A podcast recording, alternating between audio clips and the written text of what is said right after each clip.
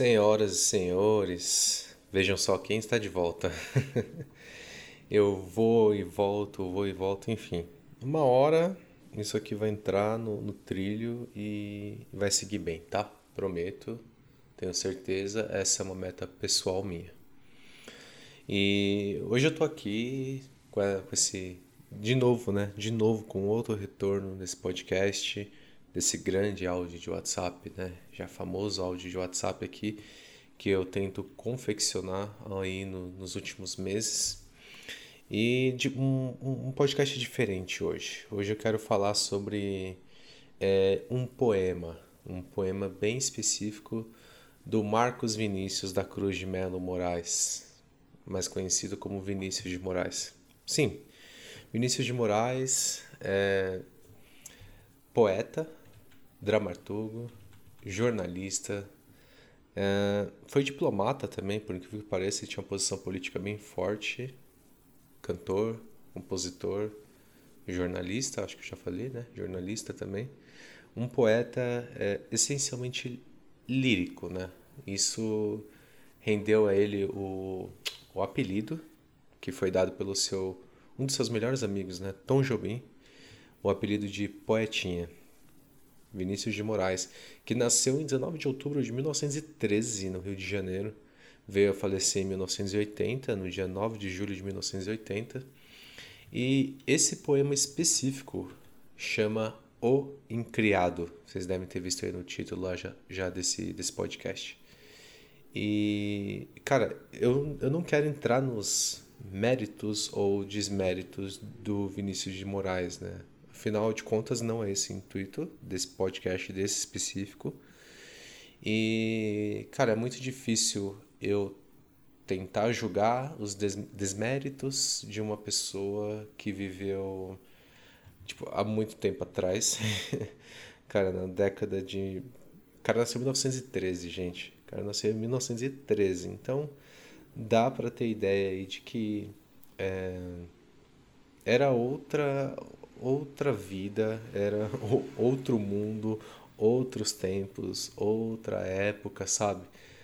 A gente sabe que muita coisa mudou de lá para cá e por isso que eu não quero fazer jus, sabe? Esse poema especificamente, a minha ideia nem é destrinchar ele, a minha ideia é ler, ler mesmo esse poema. É, é um poema que sempre me, me atraiu muito, de certa forma, é um poema que, na minha, na minha opinião, né, ele tem uma, uma solidão profunda, muito bem estampada nesse poema. Obviamente não é um poema fácil de se ler, né? É uma linguagem da época, sabe? É um, uma, língua, uma linguagem mais difícil de se compreender.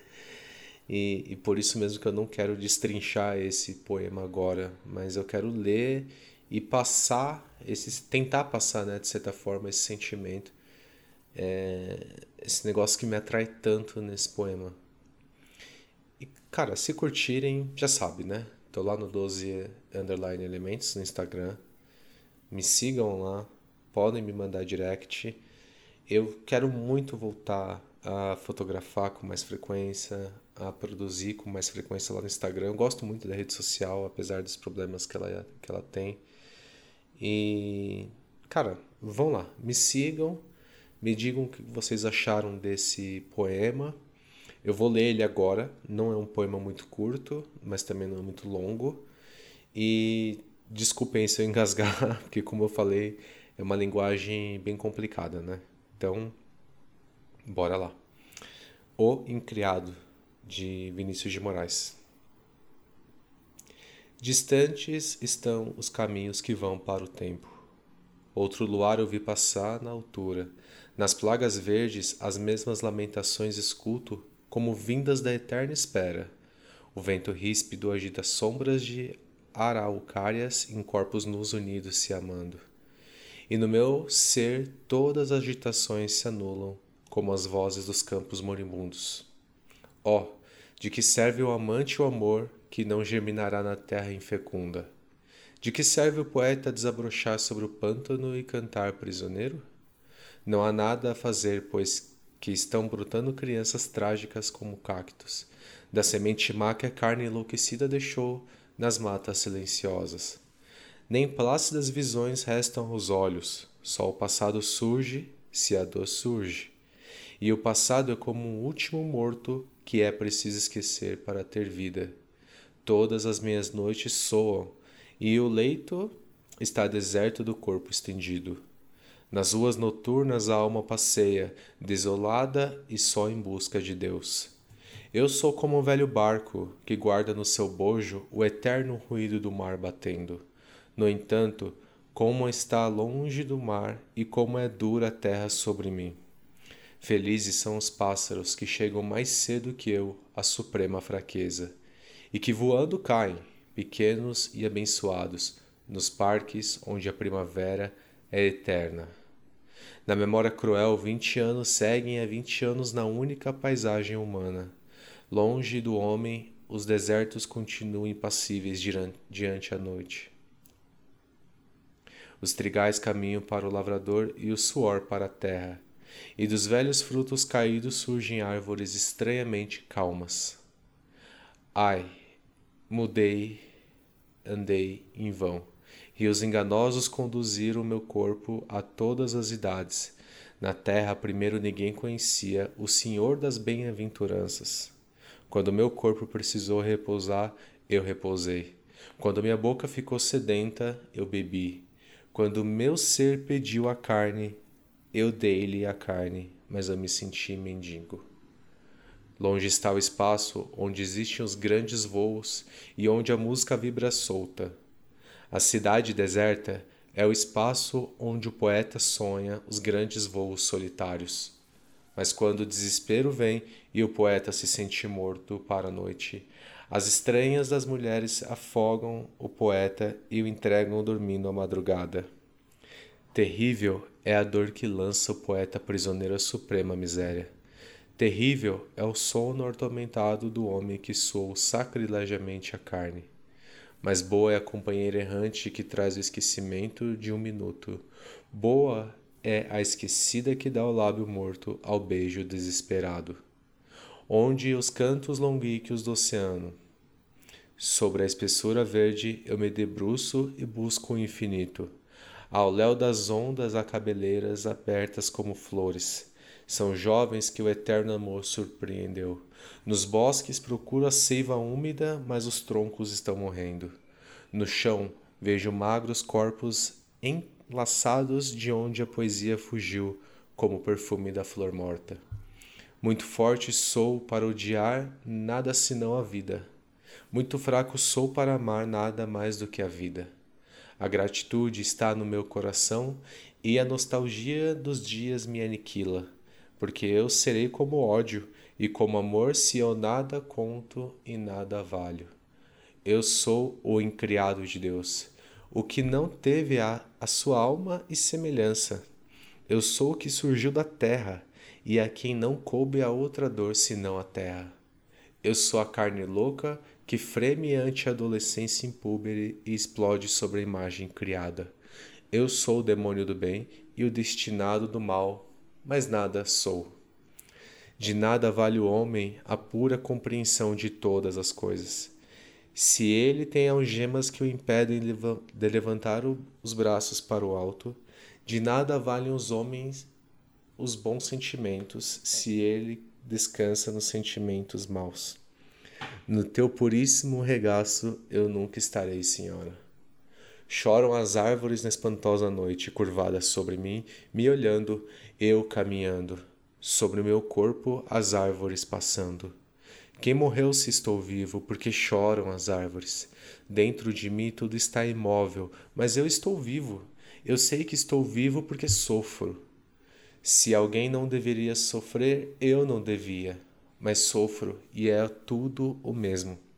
Eu tenho um deslevo e a bênção, mas sofro como um desesperado e nada posso. Sofro a pureza impossível, Sofro o amor pequenino dos olhos e das mãos. Sofro porque a náusea dos seios gastos está amargurando a minha boca. Não quero a esposa que eu violaria, nem o filho que ergueria a mão sobre meu rosto. Nada quero porque eu deixo traços de lágrimas por onde eu passo. Quisera apenas que todos me desprezassem pela minha fraqueza, mas pelo amor de Deus, não me deixes nunca sozinho. Às vezes, por um segundo, a alma acorda para um grande êxtase sereno. Num sopro de suspensão, a beleza passa e beija a fonte do homem parado. E então o poeta surge, do seu peito se ouve uma voz maravilhosa, que palpita no ar, fremente e envolve todos os gritos num só grito.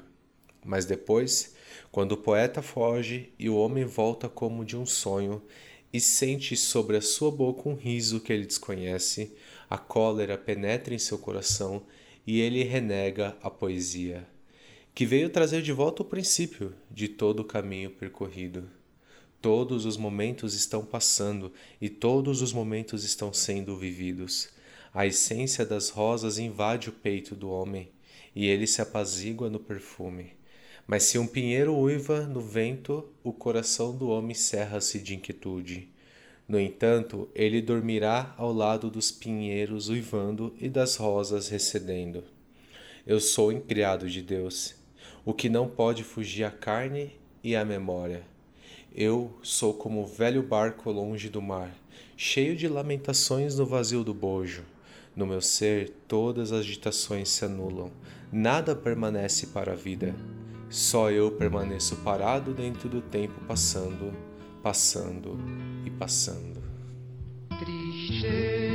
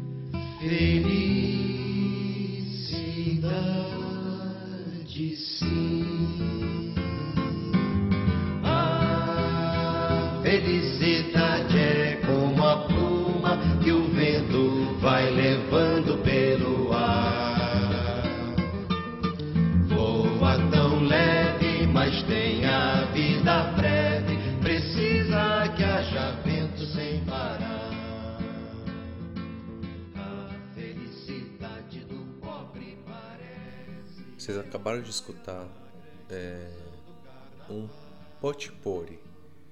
Acho que é assim que se pronuncia, né? Um potpourri é basicamente um apunhado de trechos, né? Se eu não estou enganado, essa é a definição, tá? Esse vídeo especificamente, o link com esse vídeo dessa música que está sendo aí cantada por Vinícius de Moraes, Marília Medalha e Toquinho, grande amigo de Vinícius de Moraes, esse vídeo especificamente, eu vou deixar o link aí para vocês na descrição desse podcast. Se vocês tiverem oportunidade, vão lá e assistam o vídeo inteiro. Tem um pouquinho mais de 5 minutos. É um show que esses três fizeram. Eu não, não tenho os detalhes ali de qual canal, qual dia, data, enfim. Mas eles fazem justamente isso. Eles pegam trechos de várias músicas que que eles compor, compuseram juntos ali e fazem um arranjo incrível, incrível. O Toquinho está maravilhoso no arranjo dessa música. É, e as vozes né, da Marília, do Vinícius e do próprio Toquinho. É, sensação, é sem palavras, gente. É, vocês têm que entrar lá no YouTube e assistir esse vídeo completo. É isso, senhoras e senhores. É, eu devo ter errado algumas palavras aí, com certeza. Como eu falei, né? Não é um poema fácil de se ler. Normalmente poemas não são fáceis de se ler, mas é um poema que carrega, né? Toda essa solidão, essa amargura e ao mesmo tempo esse desejo de ser é, notado, ser presente, ser é, eu acho que é estar assim ser lembrado né? Acho que essa é a palavra. É, é algo que tem que ser analisado com muita calma de novo não é um poema fácil de se ler é, é um poema que carrega um peso da época, né? Afinal de contas, escrito em 1935, pelo menos lançado em 1935 pelo Vinícius de Moraes. Então, é, cabe uma análise, acho que pessoal de cada um, né? De novo, a minha ideia era fazer a leitura desse poema e tentar transparecer, tra trazer para vocês, né? Esse sentimento, pelo menos o sentimento que eu sinto. É, a leitura eu acho que é muito disso, né? Muito de sentimento. Afinal de contas, eu posso ler o mesmo livro que você, mas eu leio numa intensidade diferente ou eu leio com uma entonação diferente. Eu sinto a leitura de uma maneira diferente, né? E, e essa é a beleza e esse é o poder que a escrita tem perante nós, né? Porque palavras se tornam sentimentos, que se tornam sensações e que trazem uma infinidade de, de coisas que acontecem com a gente, né? Então, se quiserem, busquem é, esse poema. Tem um site maravilhoso, viniciusdemorais.com.br, que tem muita informação sobre Vinícius de Moraes. Muita, mas é um absurdo. Esse é um site excelente. E esse poema tá lá para quem quiser ler ele na íntegra. É, se você quiser, volta aí e escuta com essa minha voz né, maravilhosa. Estou sendo sarcástico, tá? e se vocês curtiram, de novo, né? Tô lá no Instagram, 12 underline elementos. Comentem comigo se vocês gostaram do poema, se vocês curtiram esse formato para que eu traga outros poemas, outros textos, outros, enfim. É, tem uma infinidade de coisas que eu posso fazer aqui né, nesse podcast e eu quero cada vez mais fazer. Apesar de que eu sempre falo isso, né, galera? Vocês já devem estar enjoados de escutar isso. Mas é, é um desejo meu, é um desejo profundo, sabe, de estar presente aqui. Então, eu vou sempre me esforçar ao máximo para poder é, lançar um programa, seja semanal, seja quinzenal, e trazer algo que eu curta, que eu goste e que pode aí talvez agregar de, de alguma forma alguma coisa para vocês, tá bom? Muito obrigado, até o próximo episódio. Um grande abraço a todos e tchau.